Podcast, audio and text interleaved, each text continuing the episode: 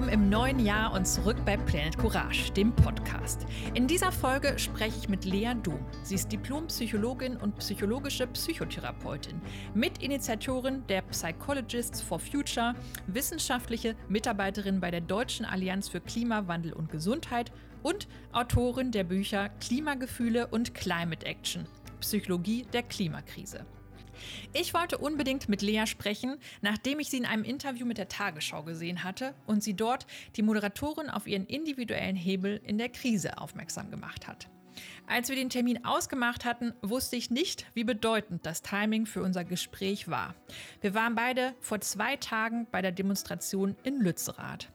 In dieser Folge sprechen wir deshalb darüber, wie der Samstag emotional nachhalt und welche psychischen Auswirkungen daraus auch in der Breite folgen können. Wir sprechen über Leas persönlichen Weg, die psychischen Faktoren, die es uns als Menschen zeitweise schwer machen, tatsächlich aktiv zu werden, wie wir als Individuum und Kollektiv wirksam Veränderungen im Großen beeinflussen können, was sie sich aus psychologischer Sicht für die Berichterstattung zur Klimakrise wünscht. Und gerade zum letzten Punkt haben wir auch eine konkrete Idee besprochen, die jede Redaktion direkt umsetzen könnte. Bevor es losgeht, aber an dieser Stelle ein kleiner Reminder. Uns bleiben jetzt noch sieben Jahre in diesem Jahrzehnt, in dem wir viele Weichen für eine lebenswerte Zukunft stellen können. Hast du schon eine Idee, warum du am 31.12.2029 dabei sein solltest? Leas Antwort hörst du am Ende dieser Folge. Guten Morgen, liebe Lea. Wir treffen uns an zu früher Stunde an diesem ganz besonderen Montagmorgen und ich habe fast ein schlechtes Gewissen, dass ich dich zu der äh, Uhrzeit aus dem, nicht aus dem Bett geholt habe wahrscheinlich, aber nach diesem krassen Wochenende, ähm, dass wir uns jetzt auch hier äh, treffen und du dir die Zeit nimmst. Vielen, vielen Dank und guten Morgen. Guten Morgen. Ja, es ist wirklich ein besonderer Tag. Und aber ich war auch schon früh wach. Ich habe ja Kinder, die ich zur Schule schicken muss. Insofern äh, bin ich jetzt nicht nur hierfür aus dem Bett gekommen, aber ja, das war ein erschöpfendes Wochenende. Mhm. Das war es wirklich. Und zwar, ähm, wir haben jetzt Montag, den 16. Januar, ähm, und wir waren am Samstag bald auf der gleichen Veranstaltung. Ähm, wir waren äh, beide in äh, Lützerath und äh, ich finde, wenn ich jetzt mit dir spreche, ich darf fragen, wie fühlst du dich nach diesem Wochenende, Lea? Ja, ich bin tatsächlich noch äh, ein bisschen aufgewühlt, wobei ich äh, natürlich den Vorteil habe, vielleicht im Vergleich zu anderen Menschen, dass wir ähm, gestern Abend noch eine Runde hatten unter KollegInnen, in, denen wir, in, in der wir darüber gesprochen hatten, wie es uns geht mit, den, mit dem Erlebten und so weiter. Das heißt, wir hatten schon so ein bisschen uns Zeit genommen, um das zu verarbeiten. Aber ich finde, das, was in Lützerath gerade passiert, ich finde es dramatisch. Also, ähm, und das ist auch dieses Gefühl, was bei mir zurückgeblieben ist. Ähm, nämlich so eine Aufgewühltheit, wo ich gerade gut überlege, wie ich weiter damit umgehe und vielleicht auch, was, äh, wie ich da weiter äh, ins Handeln kommen kann. Ja, weil ich möchte das nicht einfach so stehen lassen. Ich weiß nämlich, dass mir das nicht gut tut, wenn ich solche Gefühle einfach runterschlucke, sondern dann überlege ich lieber, wie kann ich das jetzt übersetzen in irgendwie konstruktives Handeln. Ja. Mhm. Kannst, hast du schon äh, erste Ideen, wie du damit umgangst? Vielleicht ganz kurz äh, zu mir. Ich habe äh, zu meinem Mann gesagt, wir waren beide äh, am Samstag da. Gott sei Dank spreche ich am Montag mit der Lea dazu. dazu. Weil, ähm, aber äh, ich bin auch tatsächlich ähm, äh, verwirrt wahrscheinlich und aufgewühlt und ähm, habe halt, äh, ich kann meine Gefühle noch gar nicht so richtig äh, in Worte fassen, tatsächlich, ähm, ähm wie ich das da erlebt habe. Ich habe eine sehr friedliche Demonstration er erlebt. Ähm, aber ich frage mich auch, wie schätzt du das jetzt auch als ähm, Psych Psychologin ein? Also, was sind so, hast du erste Ideen, wie du jetzt quasi als Psychologin damit umgehst?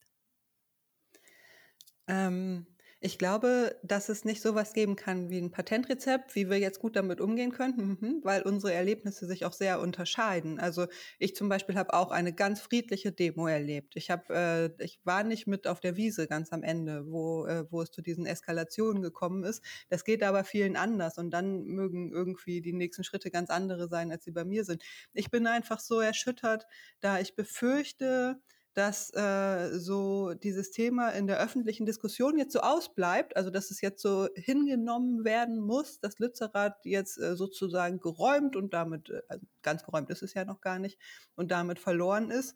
Und äh, da sehe ich einfach auch ganz erhebliche psychische Folgen, die da dranhängen. Ne? Also ein Vertrauensverlust von den ganzen Menschen, die da vor Ort waren und die sich denken, hey, ich bin hier sechs Stunden durch den Regen gestapft, wir leben in der Demokratie, das muss doch irgendwie Beachtung finden, wenn sich da so viele Menschen zusammenfinden.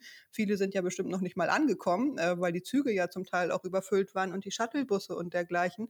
Und äh, ich denke, dass gerade bei den Herausforderungen unserer Zeit und äh, den Herausforderungen, was in den nächsten Jahren auf uns zukommt, wir uns das gar nicht mehr so erlauben können, sowas einfach wegzuignorieren, äh, weil das einfach gesellschaftliche und individuelle Folgen hat und zwar ganz enorme. Und der Gesundheitsaspekt, der wird einfach immer zu ausgeklammert, den habe ich in der öffentlichen Diskussion noch kaum wahrgenommen. Ähm, also ich interessiere mich jetzt vor allem für psychische Gesundheit, weil ich mich damit auskenne, aber es hat halt diverse gesundheitsschädigende Folgen, wenn wir das da alles noch verfeuern, die Kohle. Und äh, ich glaube, dass das was ist, was als Information irgendwie auch mehr in die Öffentlichkeit gehört. Mhm. Wir kommen da äh, später nochmal drauf, weil du hast ja auch äh, die Medien besonders auch äh, im Blick, wie sie mit der Klimakrise äh, auch umgehen und was sie vielleicht auch anders machen können sollten. Ähm, was würdest du jetzt äh, so als, also gerade in dieser Woche, so für die erste Zeit, den äh, Aktivisten, den Aktivistinnen ähm, mitgeben wollen, die jetzt vor Ort waren, vielleicht oder auch die jetzt äh, mit oder den Eltern, auf die sie treffen oder auch KollegInnen, ähm, die quasi wissen, äh, da war jemand vor Ort, der ist mit demonstrieren gegangen. Und es waren ja ähm, äh, ältere Leute aus dem Dorf äh, beispielsweise, die da mal gewohnt haben. Es war ja ein ganz gemischtes, diverses Publikum. Was würdest du so jetzt in den ersten Tagen ihnen, ihnen mitgeben? Also erstmal möchte ich natürlich meinen großen Respekt aussprechen für alle, die vor Ort waren. Ähm, das waren widrige Bedingungen, sind es noch immer, es sind ja immer noch viele Leute da. Ähm, und ich denke, dass äh, wir dem Zeit geben sollten in der, in der Nachbereitung. Also, dass wir solche Menschen vielleicht auch mal fragen, hey, wie geht's dir jetzt gerade? So wie wir das jetzt gerade tun. Mhm. Was, was geht dir jetzt gerade durch den Kopf und was beschäftigt dich und was ist emotional hängen geblieben? Und dass wir darüber in Austausch kommen und das eben nicht so machen, wie es vielleicht an anderer Stelle passiert, nämlich, dass wir es wegignorieren und äh, aussitzen, sondern dass wir eher ähm, im Kontakt darüber bleiben und uns austauschen und uns auch vielleicht gegenseitig helfen, wenn wir Stress haben. Ja. Ähm, das stimmt. Das, äh, wir haben das gestern auch direkt äh, mit Freunden getan und darüber gesprochen. Und ähm, es ist ja auch spannend, wie unterschiedlich man auch mit unterschiedlichen Menschen über das Thema äh, dann auch spricht. Aber ich denke auch, es tut immer gut, quasi erstmal so seinen ersten, ja, so die ersten Gefühle äh, rauszulassen raus, äh, ne? und einfach irgendwie es nicht in sich reinzufressen.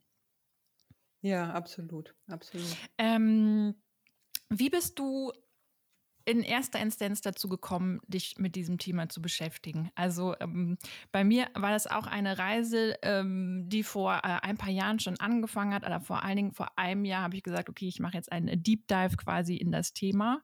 Äh, und das hat mich eben dazu geführt, dass ich Samstag auch dann äh, dabei war, wo ähm, Freunde, Freundinnen auch gesagt haben, oh Kathleen, aber pass auf, dass du nicht vom Wasserwerfer getroffen wirst, die das irgendwie erst gar nicht nachvollziehen konnten. Ähm, aber was war das bei dir, was dich in erster Instanz dazu gebracht hat, dein äh, ähm, Expertise letztendlich auch für den Bereich der Klimakrise zu nutzen? Also es ist bestimmt, es sind bestimmt mehrere Faktoren, die dazu geführt haben.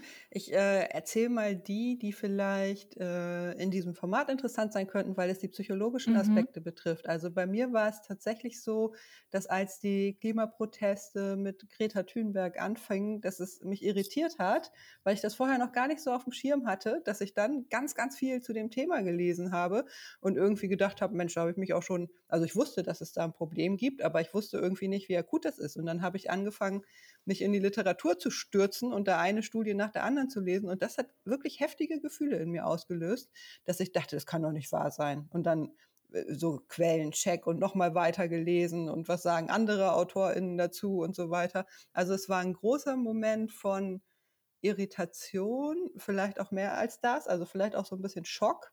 Und ähm, als die Gefühle so da waren, hatte ich das Gefühl, mir bleibt gar keine andere Wahl, als das jetzt irgendwie in Handlung zu übersetzen, weil ich kann da jetzt nicht einfach so drauf sitzen bleiben und das irgendwie wegatmen. Das bin ich auch nicht der Typ. Das wäre schön.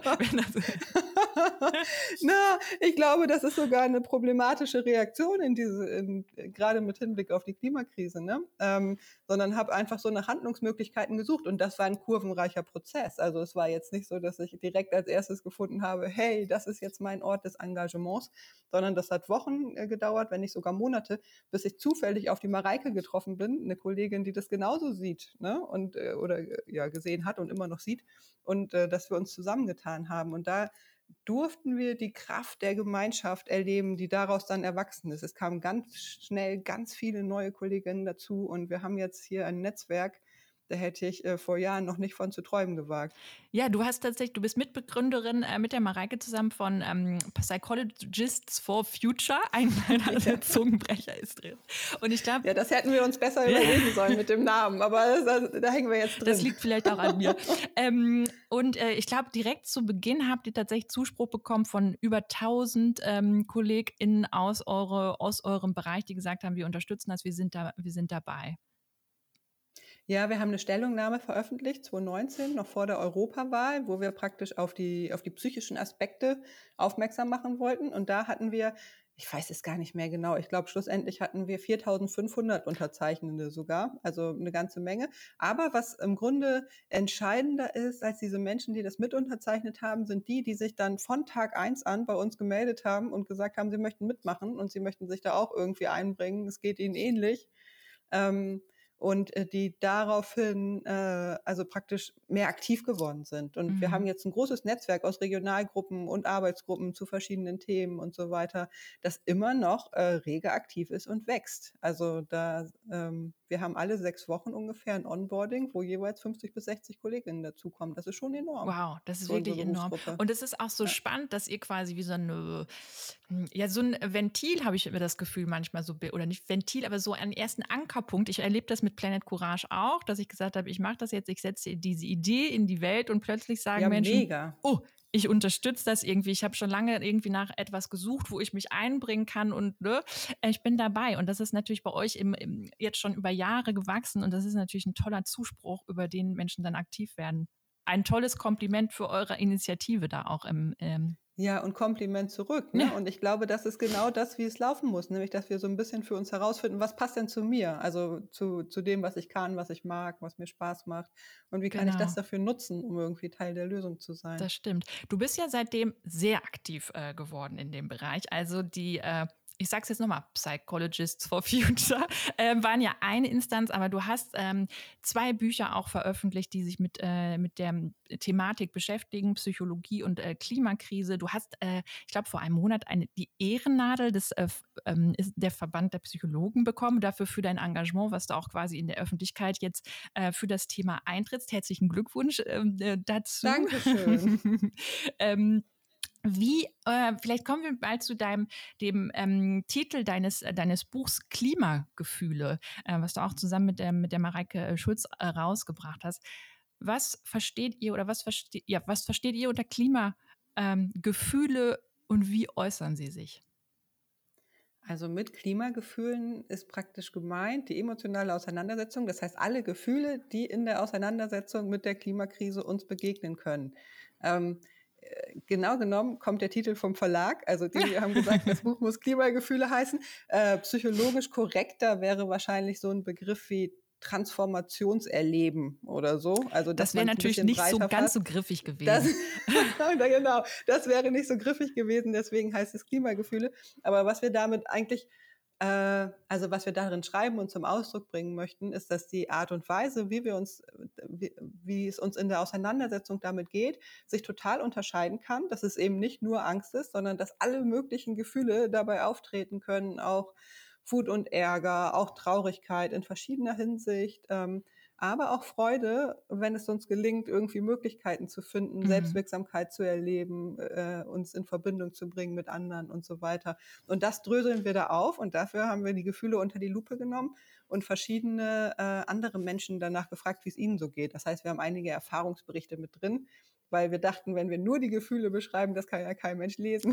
Das ist ja das ist eine viel zu große Keule. Ähm, genau. Und deswegen hoffen wir, dass wir es so hingekriegt haben, dass die Leute sich äh, selbst so ein bisschen besser einschätzen können beim Lesen. Also dass sie gucken können, hey, so geht's mir auch, so vielleicht gar nicht, das Gefühl kenne ich, das kenne ich vielleicht nicht. Und dass äh, wir so zu Menschen zu ein bisschen mehr Klarheit und so einem eigenen Standpunkt verhelfen mhm. können und vielleicht auch zu Möglichkeiten, selbst dann in Aktion zu treten. Mm, ich komme ja nicht, also ich komme ja aus dem Bereich äh, der Kommunikation und des äh, Marketing letztendlich ursprünglich mal. Ähm, und was ich aber spannend finde, was ich jetzt auch in Vorbereitung auch auf äh, unsere, unser Treffen gesehen habe, ist, dass das ganz oft ja wirklich der Anfang sein sollte und müsste, dass man eben darüber spricht, so wie wir heute, wie fühlst du dich damit? Und ich habe von äh, einer Psychologin aus den USA gelesen, die Renee Lötzmann, ähm, dass sie tatsächlich auch große Unternehmen ähm, berät, aber dann anfängt beispielsweise mit dem CEO des Ganzen oder so und ihn einfach fragt, äh, wie fühlst du dich eigentlich mit der Klimakrise? Um letztendlich da auch dann anzusetzen, das quasi aufs Unternehmen oder die, die Organisation quasi auszurollen. Ja, das finde ich äh, einen sehr interessanten und sehr wichtigen Ansatz. Und ich merke bei mir auch manchmal den Impuls. Also zum Beispiel, wenn ich ein Interview gebe oder so und dann jemand mich fragt, ja, wie gehen Sie damit um, Frau Dom, dass ich am liebsten zurückfragen möchte mhm. und sagen möchte, hey, wie gehen Sie damit um, weil Sie sind genauso betroffen, genauso. Ähm, und dass das sowas ähm, Verbindendes haben kann auch und ähm, so ein bisschen auch was Hierarchieminderndes. Also kann ich mir auch vorstellen, jetzt zum Beispiel mit diesem Beispiel des CEOs oder so, dass ähm, was das angeht, wir letztlich ein Stück weit im gleichen Boot sitzen, aber ja eben auch nicht ganz, weil unterschiedliche Menschen haben unterschiedliche Ressourcen, die sie dieser Krise entgegenbringen. Ne? Und äh, wir wissen, dass da schon einige mit ganz anderen Privilegien unterwegs sind als zum Beispiel Menschen im globalen Süden, die jetzt schon viel mehr betroffen sind und so weiter. Das stimmt. Ähm, es steht zwar nicht auf meiner äh, Frageliste, aber hast du das oder äh, woran liegt es, dass äh, wir so äh, so entkoppelt sind von den, von diesen Gefühlen der Klimakrise und dass wir irgendwie so eher vielleicht darauf warten, okay, es ähm, gibt in ein, zwei Jahren technologische Lösungen, vielleicht um die Klimakrise zu stoppen und uns dann so, ja, gefühlt von der Natur, aber auch von unseren Gefühlen dem gegenüber so entkoppeln. Also Mareike und ich sind äh, beide wirklich der Ansicht, dass wir in einer entemotionalisierten Gesellschaft leben. Nicht nur Mareike und ich, es gibt noch einige die das so erleben. Ähm, dass es einfach äh, im Zeitgeist nicht so verankert ist, dass wir darüber sprechen, wie es uns wirklich geht, sondern dass es viel um so ähm, höher, schneller weiterdenken. Ich erlebe das schon bei meinen Kindern in der Schule, wo es schnell um Messen und wer ist jetzt hier beim äh, Mathe-Wettbewerb Nummer eins und wer ist beim Rechendiktat noch schneller und so weiter. Also, dass es viel um Konkurrenz geht und ähm, logischerweise durch unser Wirtschaftssystem auch um Wachstum und dass wir äh, dadurch so ein Stück weit verlernt haben, vielleicht eine Entschleunigung, ein Innehalten ich weiß das noch aus der Psychotherapiepraxis, die ich ja bis letztes Jahr hatte, dass viele Menschen ähm, da hingekommen sind und gesagt haben, es geht mir schlecht, ich fühle mich überhaupt nicht gut und es aber schwer fanden, das klarer zu benennen. Also, mhm. dass wir dann erstmal so rausdröseln mussten, was bedeutet denn genau schlecht oder ähm, also weil diese, weil uns vielleicht auch ein Stück weit die Worte fehlen. Das ist gar nicht mehr so üblich. Selbst unter Freundinnen ist es zum Teil nicht üblich, dass wir wirklich darüber sprechen, wie es uns geht. Und äh, ich glaube, dass das übrigens ein Riesengewinn wäre, wenn wir das mal wieder mehr wagen. Also dadurch würde ja auch eine ganz andere Nähe entstehen. Wir wissen, dass es auch viele Leute gibt, die sich in, selbst in Freundschaften oder in der Familie einsam fühlen, äh, selbst wenn die Kontakte da sind, weil irgendwie so ein Gefühl bleibt, aber so, so richtig eine Nähe entsteht hier nicht. Also es bleibt wie so, ein, wie so eine Entfremdung oder so. Und äh, wenn wir das mal in den Blick nehmen und ein bisschen aufgelöst kriegen und mehr Menschen mit einbeziehen, ich glaube, das wäre super gut für uns alle. Mhm. Ja, ich glaube auch, man bekommt so einen anderen Zugang dann auch, äh, oder aus meiner Sicht, äh, für die Generationen, die da kommen. Also wenn man auch, ähm, ich weiß nicht, ob es dann Empathie ist, aber wenn man einfach ähm, einen größeren Blick in die oder einen weiteren Blick in die Zukunft werfen kann und sich wirklich da reinversetzt und fühlt irgendwie, wie, die auch dann mit unserer Entscheidung letztendlich umgehen oder sich dabei fühlen. Ähm, da habe ich mal so eine Übung auf einer Konferenz äh, gemacht und das war sehr eindrucksvoll, wenn man sich da tatsächlich mal äh, reinfühlt. Ähm, und das macht einen oder bringt einen dann auch in Handlung. Jedenfalls war das bei Was mir. Was war so. denn das für eine Übung? Ähm, das war eine Übung ähm, von ähm, der Phoebe Tickel in Stockholm auf dem ähm, ähm, First Summit der Inner Development Goals. Da war ich im äh, Februar. Und äh, sie ist Moral Imaginationist, so heißt es, und beschäftigt sich quasi ähm, damit, wie wir uns die Zukunft vorstellen. Hat eine Übung dazu gemacht. Äh, da sind wir zu, zu zweit sind wir zusammengekommen in so einem großen Plenum. Also jeder hat einen Partner gehabt, den er vorher noch natürlich nicht kannte. Äh, und einer hat quasi, war äh, in der Jetztzeit und der andere war ein Mensch sieben Generationen weiter. Und die beiden haben sich unterhalten. Und das, ich kriege jetzt noch Gänsehaut, wenn ich dir davon erzähle. Es waren dann nur eine Viertelstunde. Ähm, und es ging halt darum, dass man sich mit diesem Menschen unterhält. Und einmal, wie wir uns jetzt quasi fühlen äh, und dann auch, wie sich der äh, in der Zukunft fühlt, also circa 120 Jahre weiter. Äh, und dass er auch aber uns so ein bisschen uns äh, die Schuld und den Druck nimmt, aber schon auch sagt, äh, werde aktiv. Also es war extrem eindrucksvoll. Ich kann dir mal das Skript zusch zuschicken. Es war mit die oh, intensivste ja. Übung, die ich, glaube ich, jemals gemacht habe und wo ich auch dachte, okay, so kann ich, also ich muss irgendwas ändern, auch in meinem Leben, um quasi da, ähm, ja, mit gutem Gewissen da rauszugehen. So ja, total. Also ich finde, ich finde dieses Gedankenexperiment auch super, weil es so zum Träumen anregt mhm. und zum Kreativwerden. Es gibt so ein ähnliche, ähm, na, ein bisschen anders ist es vielleicht noch, so eine Intervention aus der, äh, aus der Psychotherapie. Da sagt man Patientin, überleg mal, was die Rede zu deinem 80. Geburtstag mhm. sein soll. Also was möchtest du den Leuten sagen? Und ähm, das formuliert man dann bewusst so offen und lässt erstmal so ein bisschen ins Fantasieren kommen. Was würde ich zu meinem 80. Geburtstag meinen, meinen Leuten gerne sagen? Und dann äh, in einem zweiten Schritt ist es dann nämlich ganz oft möglich, so die zugrunde liegenden Werte so ein bisschen mhm. rauszukitzeln und zu gucken, was ist dieser Person wirklich wichtig? Möchte die über ihre beruflichen Errungenschaften sprechen oder möchte die äh, vielleicht eher darüber sprechen, wie sie mit anderen umgegangen ist, wie der Kontakt zur Familie war und so weiter? Und so können wir ähm, ein Stück weit auch wieder so Werte in den Fokus nehmen. Und ich weiß, dass diese Zukunftsgedanken, also was sage ich mal meinen Kindern, meinen Enkelkindern, was wird vielleicht in äh, 30 Jahren in den Geschichtsbüchern stehen oder so, dass das was ist, was viele Leute beschäftigt mhm. und äh, tatsächlich auch ein großer Antreiber fürs Engagement sein kann. Ja. Ähm, ja, bei mir hat es auf äh, jeden Fall funktioniert, irgendwie diesen Rückwärtsblick letztendlich auch zu haben. Ja. Ne? Das, ähm, ja. Voll gut. Ähm, ich schicke dir das mal zu. Verlinken tue ich es nicht, das ist, äh, weil es so eine kostbare Übung ist. Die kann man nicht ohne Anleitung machen, aber das schicke, äh, schicke ich dir zu. Ähm, es ist so, ich habe ähm, auch gelesen, es war, glaube ich, auch in deinem Buch, es, ähm, man hat ja manchmal das Gefühl, man ist äh, relativ alleine. Also nach Samstag habe ich, da, hab ich das natürlich nicht und oft auch nicht, aber viele Menschen haben das Gefühl, sie sind so alleine ähm, mit dem Gefühl, irgendwas stimmt da nicht. Die Klimakrise ist sehr ernst zu nehmen und ich muss was tun und werden aber, haben aber nicht dieses Echo quasi von, auch von ihren Freunden, Freundinnen, dass das so ist. Äh, und ähm, also wissen, dass sie wahrscheinlich mehr tun müssten und dass die Klimakrise da ist. Aber es gibt verschiedene Dinge auch in unserem Kopf, in unserer Psyche, die uns davon abhalten. Magst du dazu ein paar Worte sagen, was letztendlich unsere äh, Psyche tut, um uns letztendlich auch ähm, nicht, also was auch vielleicht erklärt, dass wir nicht schon ein Schrittchen weiter sind? Ja, das war tatsächlich, als ich angefangen habe, mich mit diesen ganzen Themen zu beschäftigen, mein Lieblingsthema. Also ich glaube, das erste Jahr bei den Psychologists for Future habe ich mich hauptsächlich damit beschäftigt, was, was hält uns eigentlich davon ab? Mm. So, was, äh, wie kommt das, dass wir das immer wieder verdrängen, zum Beispiel? Und das äh, ist würde ich jetzt im Rückblick sagen, da ist wieder der rückwärtsgewandte hm. Blick, es ist ein Fass ohne Boden. Also es gibt fast nichts, was einen nicht davon abhalten kann, äh, in irgendeiner Form klimaaktiv zu werden, ist ein bisschen so wie bei Steuererklärung. Da gibt es ja auch äh, unendlich viele Möglichkeiten, was uns davon abhalten kann, äh, wirklich mal anzufangen. Da werden wir dann plötzlich sehr kreativ als Menschen. Und ein Stück weit ist es auch so beim Klima.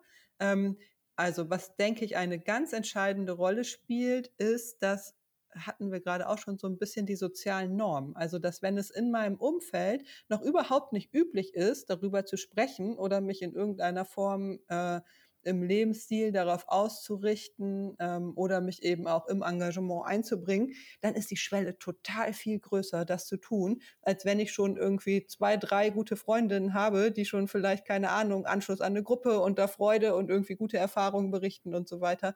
Das heißt, das, was wir gerade erleben, ähm, ist so ein letztlich auch ein Wandel von sozialen Normen, mehr hin in Richtung äh, Umweltverträglichkeit, Klimaverträglichkeit. Da sind wir ähm, äh, vielleicht auch mitgefragt, die mitzugestalten. Denn, so, und jetzt noch einmal zurück zu der, zu der Abwehr und zu der Verdrängung. Es gibt dieses Phänomen der kognitiven Dissonanz. Das bedeutet, äh, ich habe das Problem gecheckt und äh, merke aber, hey, ich müsste irgendwie bei mir auch ganz schön viel ändern, wenn ich das jetzt wirklich ernst nehmen würde. Das würde mein Leben ja ganz schön auf den Kopf stellen. Das erzeugt so ein ungutes Gefühl in uns. Das, das ist das, was man kognitive Dissonanz nennt. Und dann gibt es Untersuchungen in der Psychologie, wie wir als Menschen diese Dissonanz auflösen. Und das ist in aller Regel, ist da die Verhaltensänderung das Unwahrscheinlichere. Solange die Normen das uns noch nicht so leicht ermöglichen, dass wir tatsächlich ins Handeln kommen, würden wir eher dazu neigen, das Thema innerlich beiseite zu schieben, die Sendung im Fernsehen dazu lieber nicht anzugucken, gibt ja auch angenehmere Themen und so weiter.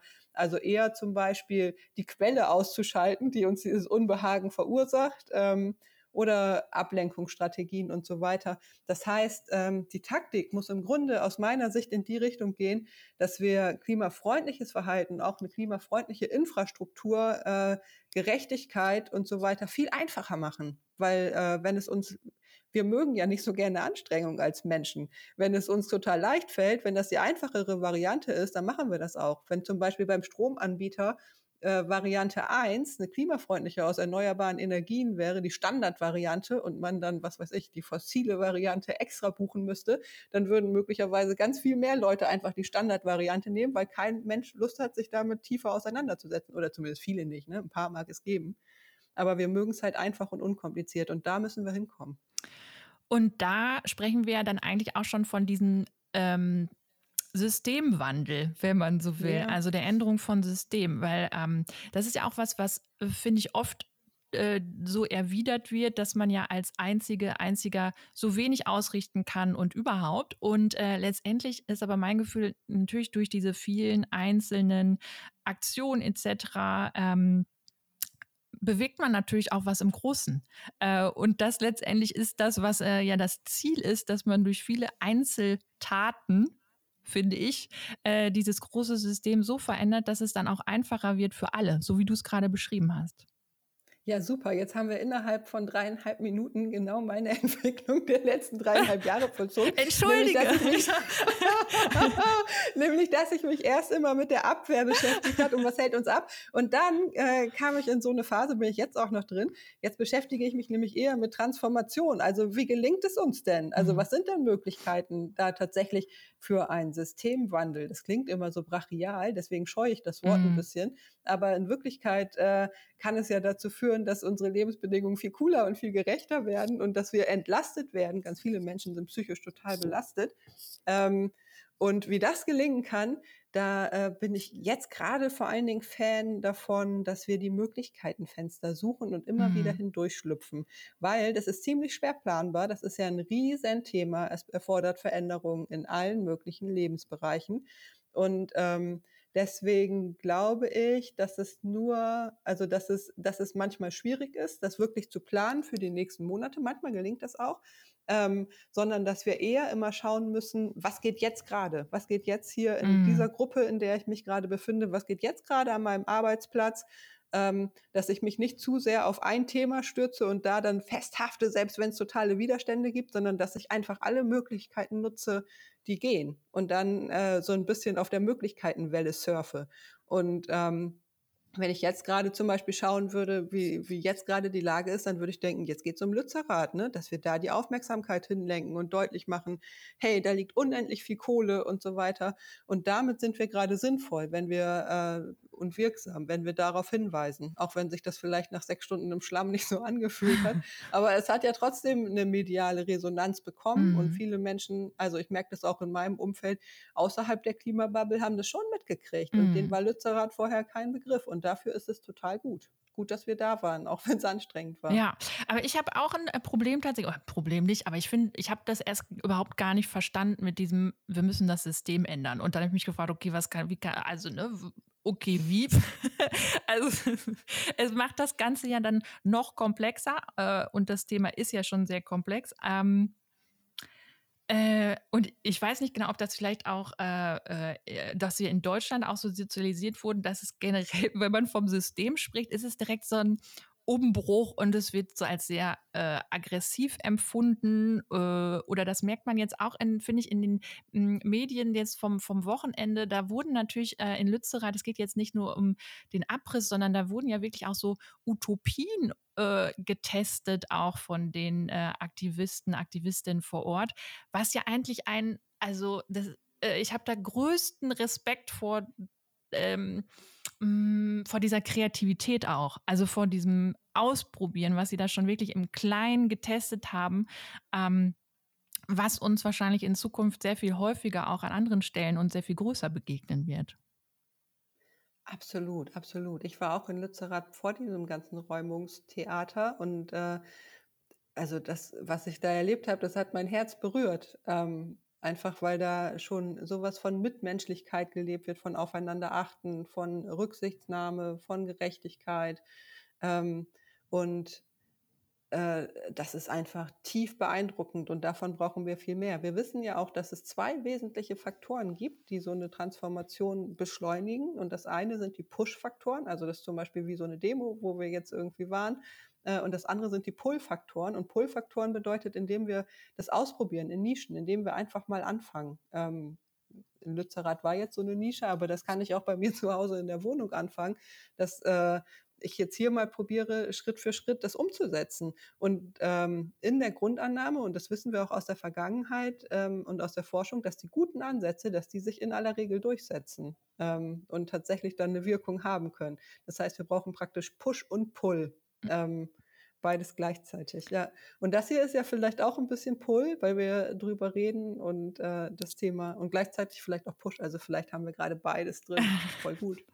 ähm, du hast gerade schon gesagt, ähm, mit der Wirkung, oder das ist ja immer ein Thema, ne? wie wirksam ist man selbst? Und äh, ähm, ich wollte auch unbedingt mit dir sprechen äh, nach einem Tagesschau-Interview, äh, was du gegeben hast. Und ähm, mir ist da eine Sache besonders aufgefallen, die fand ich sehr eindringlich. Und dann hast du eben auch darüber gesprochen, was wir, was wir tun können, wie wir Wirksamkeit entfalten. Und die Redakteurin, die Moderatorin hat dann gesagt, okay, dann fange ich jetzt zu Hause an. Und ich weiß nicht mehr, welches Beispiel sie gesagt hat.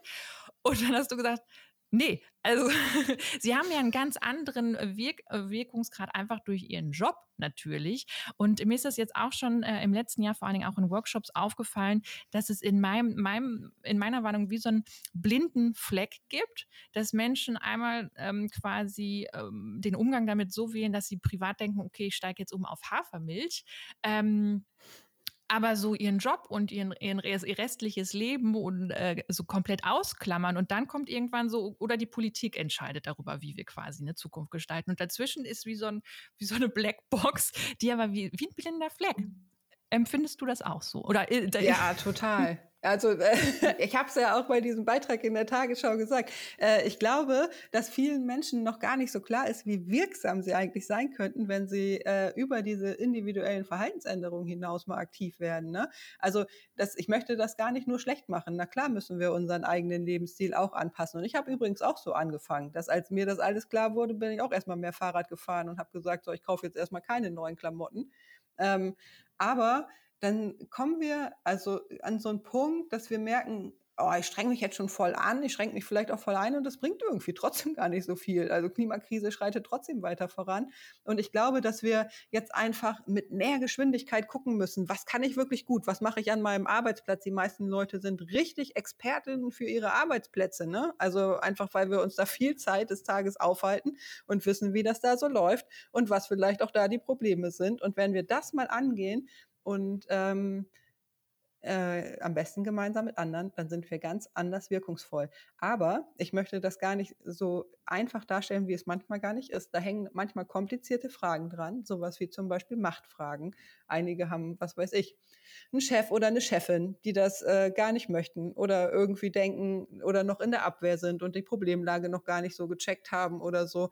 Und da äh, tatsächlich dran zu bleiben und diese Machtfragen vielleicht auch mal offen zu stellen, das erfordert schon auch Mut. Mhm. Ähm, aber dennoch denke ich, dass es total wichtig ist, ähm, dass alle, die, die sowas sehen und die dann Gespür für haben, das angehen nach ihren Möglichkeiten, weil es eben auch nicht alle können. Also Viele Menschen sind hochbelastet äh, durch verschiedene andere Themen ähm, oder durch psychische Erkrankungen und so weiter. Das heißt, die, die die Kapazität dafür haben, sich zu engagieren, die sich irgendwie psychischer Gesundheit erfreuen und äh, irgendwie halbwegs sichere Rahmenbedingungen haben, es ist jetzt an uns das zu lösen. Ja. Und niemand, äh, also oder die allerwenigsten haben das so als Lebensthema oder als Beruf gelernt, sondern wir müssen das angehen und so gut wir können, auch wenn es hier und da dann mal schief geht.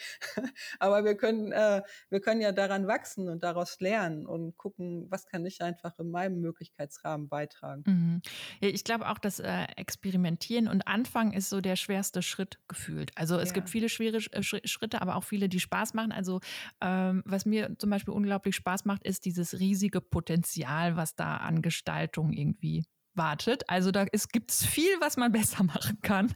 Äh, das reizt mich immer äh, ganz besonders. Aber ich finde, der schwerste Schritt ist wirklich so irgendwie, was, ja, was kann ich tun und dann darüber reden, auch äh, wirklich mit allen mit denen man so spricht. Ja, und es hat auch eine ganz eigene Anstrengung, weil es ja ein ganz neues Thema ist, weil es äh, also es kann richtig so ein Gehirnknäuel äh, bewirken, dass wir dann plötzlich so viele Ideen haben und äh, sich das alles noch ganz komisch anfühlt. Aber ich glaube auch, dass es wie eine Wohnung einrichten, wenn man das ganze Gestaltungspotenzial sieht. Und viele Menschen haben ja ein gutes Gespür dafür, wo es irgendwie schief läuft und wo es Ungerechtigkeiten gibt. Und äh, wenn wir das von Anfang an mitdenken und da die Lösung dann auch noch mit Blick aufs Klima gestalten, ey, dann haben wir echt vielleicht irgendwann ein besseres Leben. Mhm. Da würde ich gerne hin. Das treibt mich an.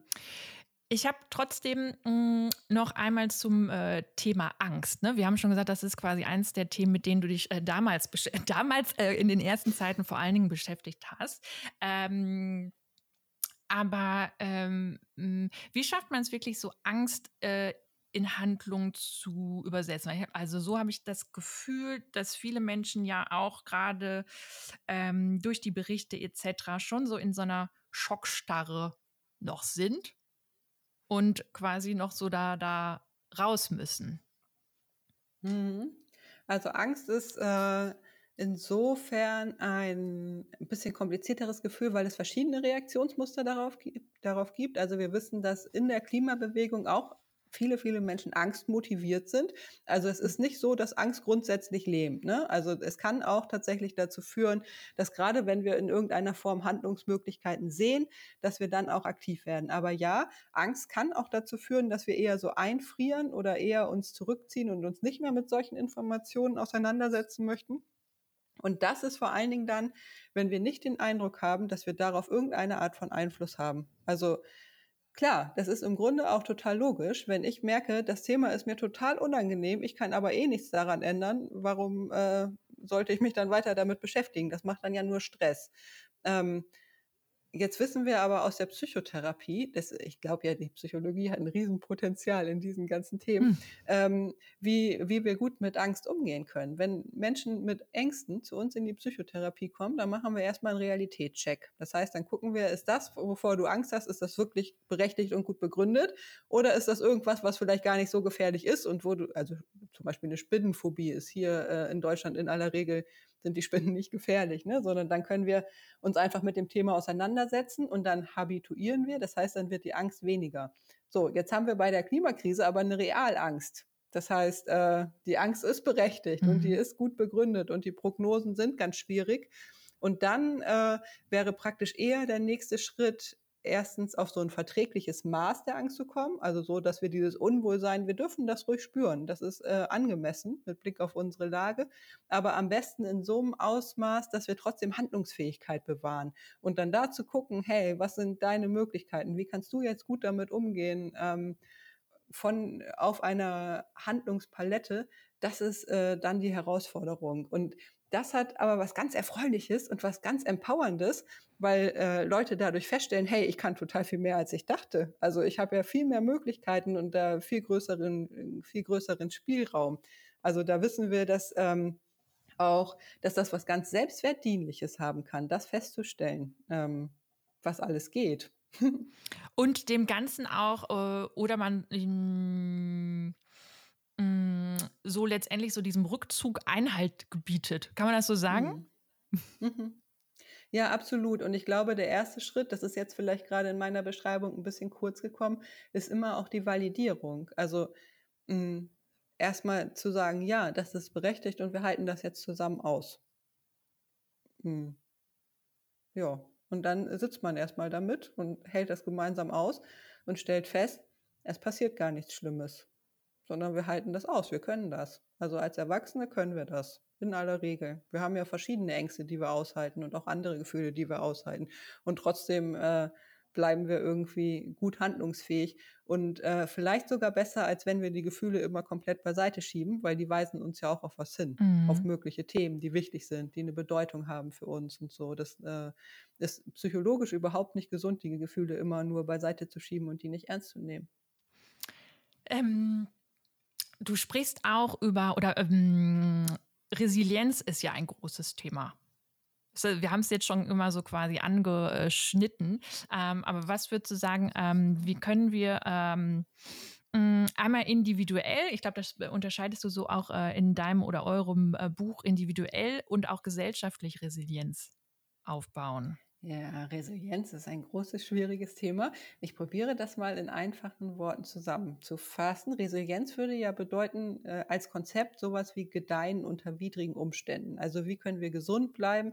Wie können wir gesund durch äh, Zeiten der Krise kommen? Ähm, und auf diese Art und Weise zeigen wir dann, dass wir resilient sind. So, dieser Begriff hat aber mit, äh, mit Blick aufs Klima ein paar Tücken. Ähm, weil wenn wir uns nur damit beschäftigen, wie wir irgendwie gesund durch die Krisen kommen, dann landen wir vielleicht schlechtestenfalls bei sowas wie machen Yogakurs gegen den Stress oder so. Also bei so einer falsch verstandenen individuellen Resilienz, die annimmt, dass wir uns einfach immer weiter anpassen können als Menschen. Und da müssen wir halt deutlich machen, wir können uns nicht unbegrenzt anpassen. Wenn die Umgebungstemperatur und Luftfeuchtigkeit ein bestimmtes Maß verlassen, dann können wir das nicht. Da können wir, äh, das geht einfach gar nicht. Ähm, deswegen ist diese Resilienz mit Blick aufs Klima ein bisschen mit Vorsicht zu genießen und sollte immer auch einen Handlungsfokus beinhalten, nämlich ähm, wie können wir die Krise an sich angehen. Das wäre ein resilienter Umgang. Ein resilienter Umgang mit der Klimakrise bedeutet, dass wir auch aktiv werden. Und da gibt es dann genau diese Unterscheidung zwischen individuell und kollektiv, also individuell aktiv werden, kollektiv aktiv werden ähm, und gleichzeitig also im Grunde ist es ein Vierfelder-Schema. Nämlich müssen wir uns äh, individuell und kollektiv einerseits anpassen und andererseits transformatorisch äh, äh, werden. Das heißt, äh, klar, wir müssen auch über sowas sprechen wie Hitzeschutzkonzepte und so weiter. Das ist auch Resilienz und geht dann nur auf die Anpassung. Und gleichzeitig sollten wir alles Mögliche tun, um zu verhindern, dass ganz viele Hitzewellen kommen.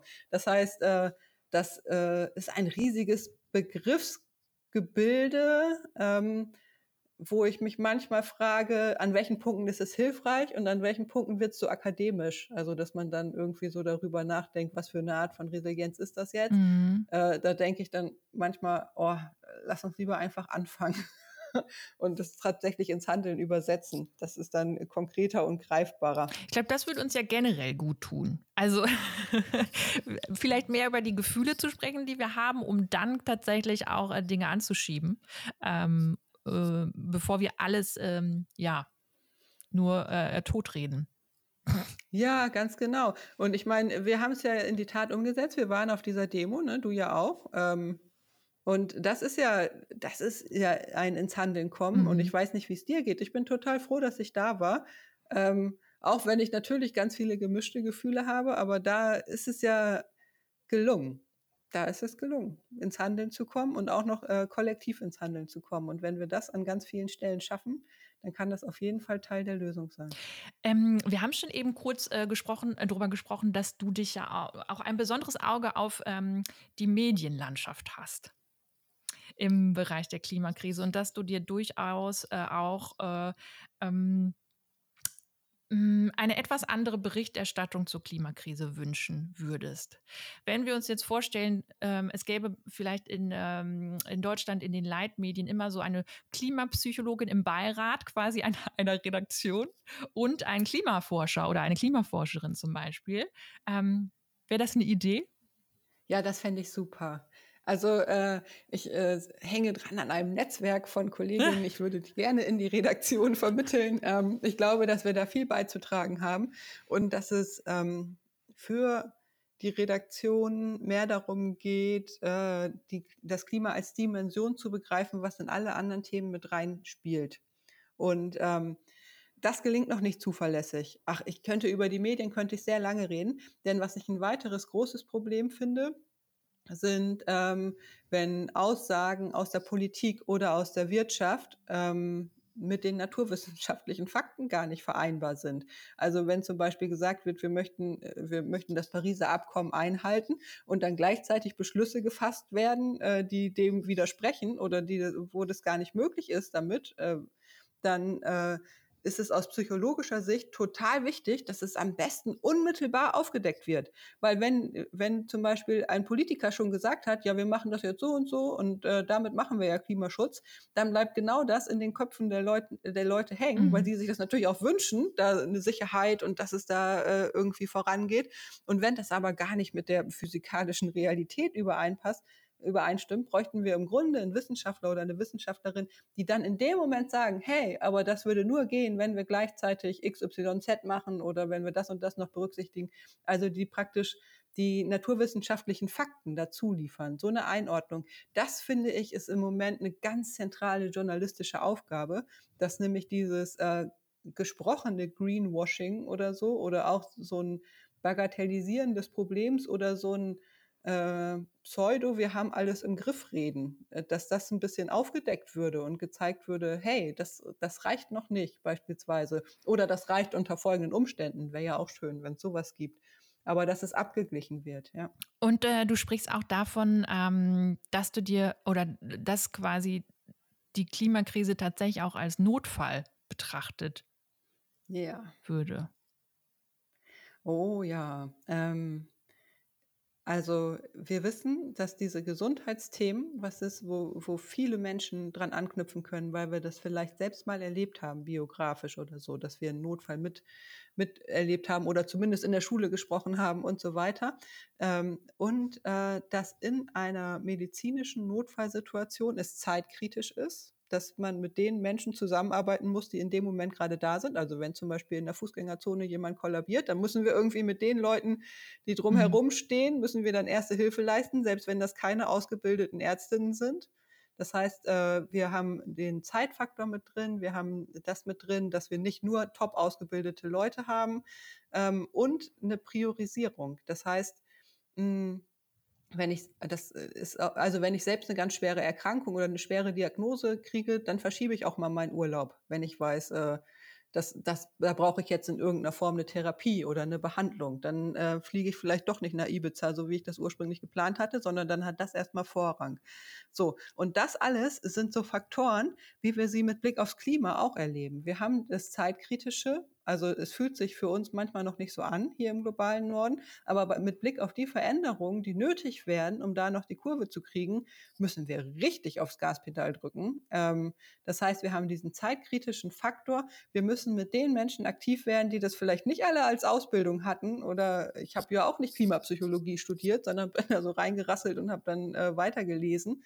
Ähm, und wir haben diesen Faktor der Priorisierung mit drin. Und äh, das ist ein Grund, weswegen wir vorschlagen, die Klimakrise als Notfall zu begreifen und zu sagen, hey, wir sind in einem Klimanotfall äh, und der muss auch als solcher kommuniziert werden. Und wenn das in einigen äh, Städten und Kommunen, ist das äh, 2019 schon passiert, da wurde eine sogenannte Klima, Klimanotstand mhm. ausgerufen, was ein bisschen in die Richtung geht.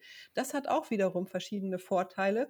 Äh, selbst wenn es auf den ersten Blick wie so eine Worthülse wirkt, die dann nicht mit Leben gefüllt wird, schlechtestenfalls, kann es aber die Grundvoraussetzung sein, dass wir zum Beispiel bestehende Verträge nochmal überdenken oder bestimmte Bauvorhaben und so weiter. In der Notlage geht sowas. Wenn wir annehmen, dass wir hier äh, das alles normal weitergehen kann, dann ist es viel, viel schwieriger. Deswegen finde ich das durchaus äh, aus psychologischer Sicht total sinnvoll und vielleicht auch aus juristischer Sicht, da bin ich keine Spezialistin und ich plädiere total dafür, den Notfall anzuerkennen, ja. Und es ist auch ein Gesundheitsnotfall. Könnte ich lange drüber mhm. reden.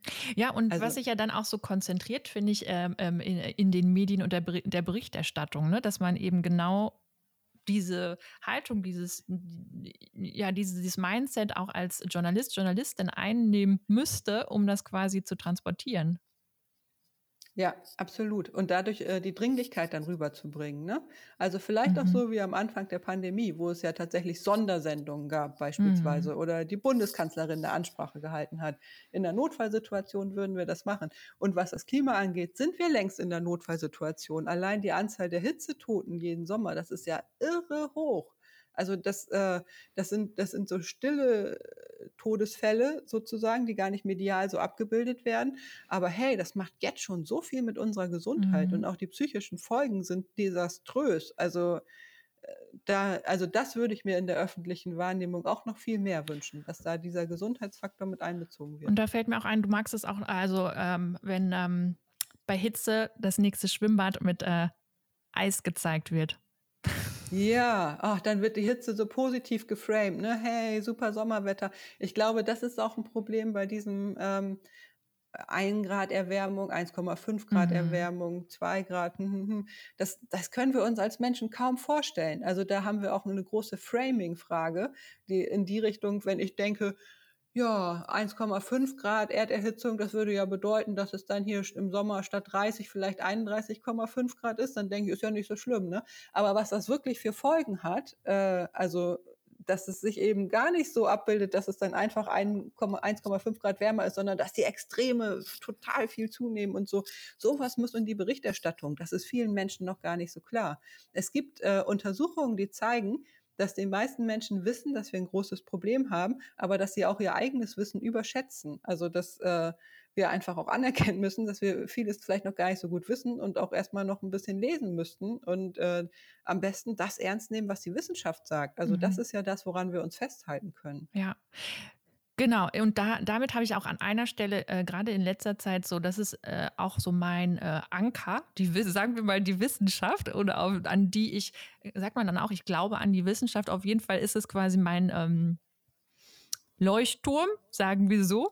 Äh, und dann finde ich, wird es für mich so schwierig, wenn ich dann fühle, ich will, äh, man wird so hin und her äh, gerissen und dann wird nicht auf die Wissenschaft gehört. Dann bekommt, so wie äh, letzte Woche, dass tatsächlich nochmal über 100 ähm, über 500 äh, Wissenschaftler, äh, Klimaforscher auch nochmal äh, gesagt haben, über, ähm, lasst uns das mit der Räumung noch, Räumung noch diskutieren und mit der, mit der Kohle äh, unter Lützerath. Ähm, und äh, dann werde ich sehr nervös, wenn äh, quasi das ignoriert wird. Ja, und zwar zu Recht.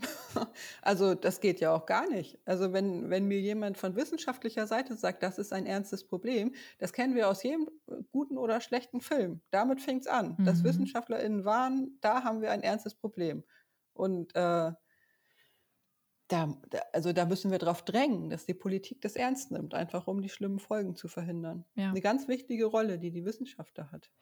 Denke ich auch. Aber ähm, ich finde auch, wir sollten an der Idee nochmal festhalten, dass äh, ihr quasi in den Beirat kommt von, äh, von, von Medien. Ich, ich finde, die, die, die, die Idee äh, sollten wir auch nochmal äh, äh, äh, weiter verfolgen. Das kann ich mir gut vorstellen. Mhm. Wir kommen zu den äh, letzten Fragen und zwar, ähm, ähm, du bist ja im Planet Courage äh, Podcast und wir haben uns schon kurz äh, darüber gesprochen. Was hat ähm, aus deiner Perspektive Mut, Courage damit zu tun, für den Planeten einzustehen oder für die kommenden Generationen?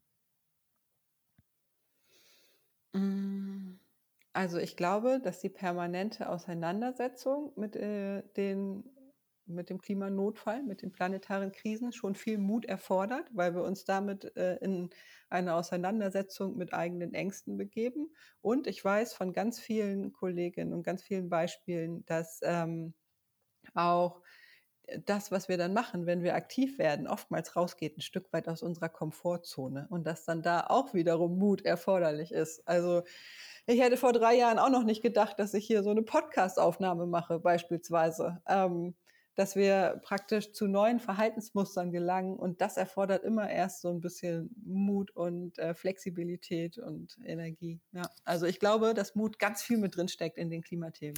Ähm, was sind die, sagen wir mal, drei Dinge, die dich am Thema Nachhaltigkeit und unserem Blick in die Zukunft am meisten nerven? Äh, Parentifizierung. Parentifizierung bedeutet, dass wenn wir den Kindern und Jugendlichen die Verantwortung zuschieben und sagen, hey, die Fridays, die müssten doch mal wieder mehr demonstrieren gehen, da kriege ich zu viel, das regt mich richtig auf. Äh, warum sollten die das machen, mhm. wo die noch mhm. nicht mal dafür verantwortlich sind? Da können wir uns schön an die eigene Nase fassen.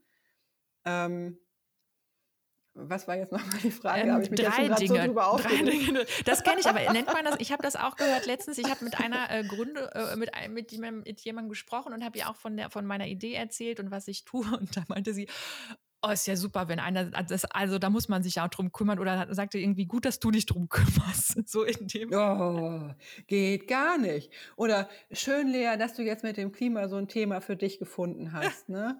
Da denke ich auch, geht's noch? Äh, mach das auch für dich, du Pappnase, echt. ja.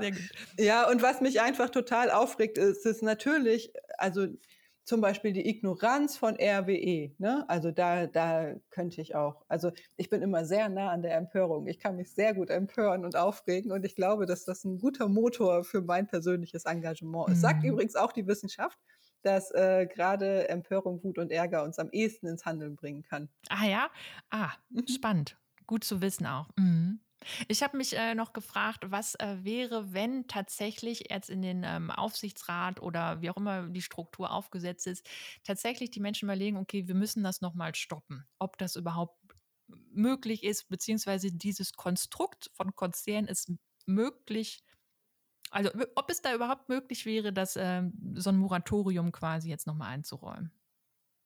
Ja, RWE würde bestimmt sagen, nee, also das ist nicht möglich. Ist auch aus Geschäftsbilanzgründen und so weiter. Also ist jetzt meine Fantasie. Ja. Ne? Aber es sind letztendlich äh, immer Menschen, die dahinter stehen, ne? Genau. Und wir haben ja gesehen, auch in, in der Corona-Situation, was da plötzlich alles möglich mhm. war. Ne? Also wenn wir den Notfall als Notfall anerkennen und begreifen, dann geht plötzlich ganz, ganz viel. Dann brechen wir auch aus aus äh, alten Gewohnheiten und so weiter und überdenken mal die Muster.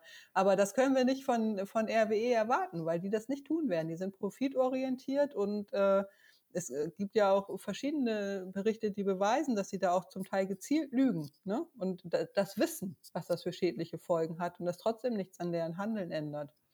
Und äh, das können wir nur von unten einfordern, also als Menschen, die mit betroffen sind. Und gleichzeitig ist es so bitter, weil es nämlich auch ein Stück weit das Vertrauen verspielt, was ähm, was viele Menschen haben, in einerseits die Politik und in so etablierte Institutionen, dass sie im Zweifel, wenn es richtig unvernünftig ist, auch Sachen stoppen würden. Und das ist doch, äh, das ist sowas wie Urvertrauen. Das hat psychologisch wirklich schwere Folgen, wenn sowas, wenn sowas missbraucht wird oder wenn sowas nicht, nicht ernst genommen wird. Deswegen ärgere ich mich so sehr über RWE. also es geht echt gar nicht. Wie die sich verhalten, ist, äh, ist völlig, also Elefant im Porzellanladen trifft es noch nicht mal. Ich weiß auch nicht. Also völlig daneben. How to stay sane in a sane world, habe ich hier stehen.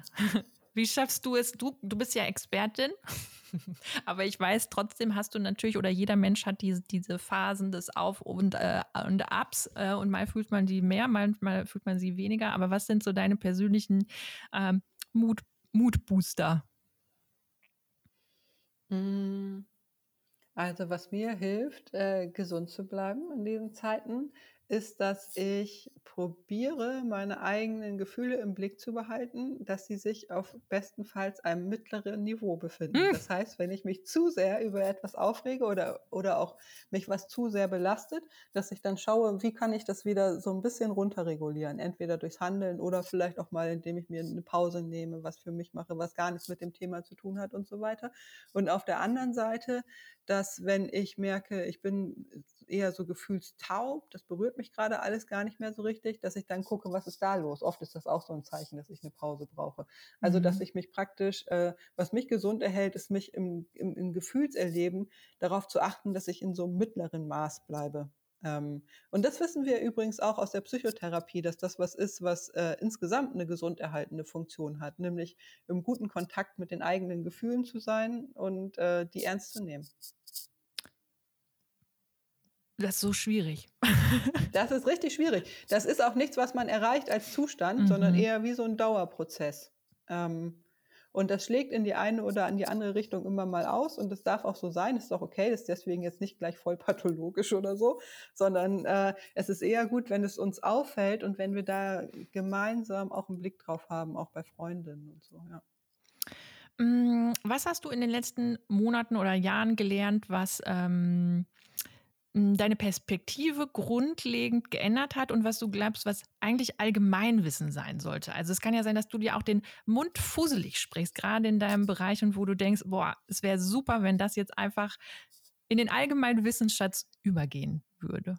Dass individuelle Verhaltensänderungen nicht ausreichend sind mit Blick aufs Klima. Also das ja, das finde ich, das ist bei vielen Menschen noch nicht ausreichend angekommen, dass es nicht reicht, äh, wenn wir auf Hafermilch umsteigen, sondern dass die Veränderung eine viel größere ist. Apropos.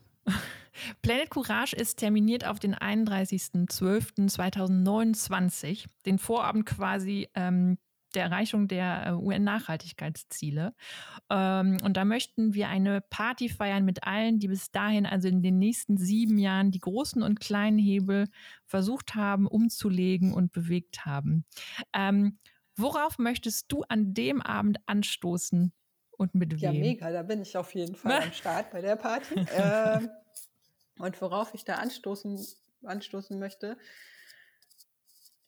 ich glaube auf die Menschen, die dazu beigetragen haben. Ich glaube, wir feiern uns zu wenig für dieses Engagement, was oft äh, ja außerhalb unseres unserer bezahlten Arbeit ist, sondern sozusagen Freizeitvergnügen. Ähm, und ich glaube, da müssen wir, das müssen wir viel mehr feiern und da müssen wir drauf anstoßen. Auf das, was wir da gewuppt haben. Finde ich gut. Es sind auf jeden Fall schon tolle Menschen dabei und ich würde mich freuen, wenn du auch dabei bist.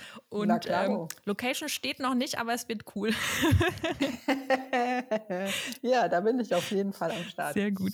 Ich danke dir sehr, äh, liebe Lea, für diese besondere Folge und dass du dir die Zeit genommen hast. Ähm, es hat Spaß gemacht. Ich habe ähm, viel gelernt und hoffe, dass wir uns äh, bald, bald richtig sehen, äh, in echt quasi und dann nochmal weitersprechen. Ja, vielen Dank für die Einladung. Es war eine Freude. Thank you.